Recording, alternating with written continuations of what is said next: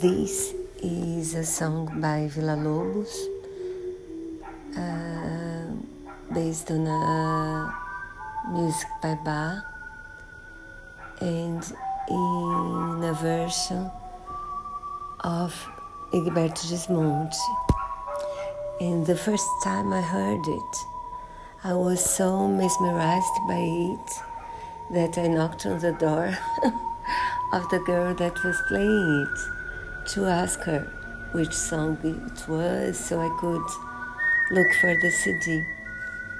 I hope you like it as much as I do.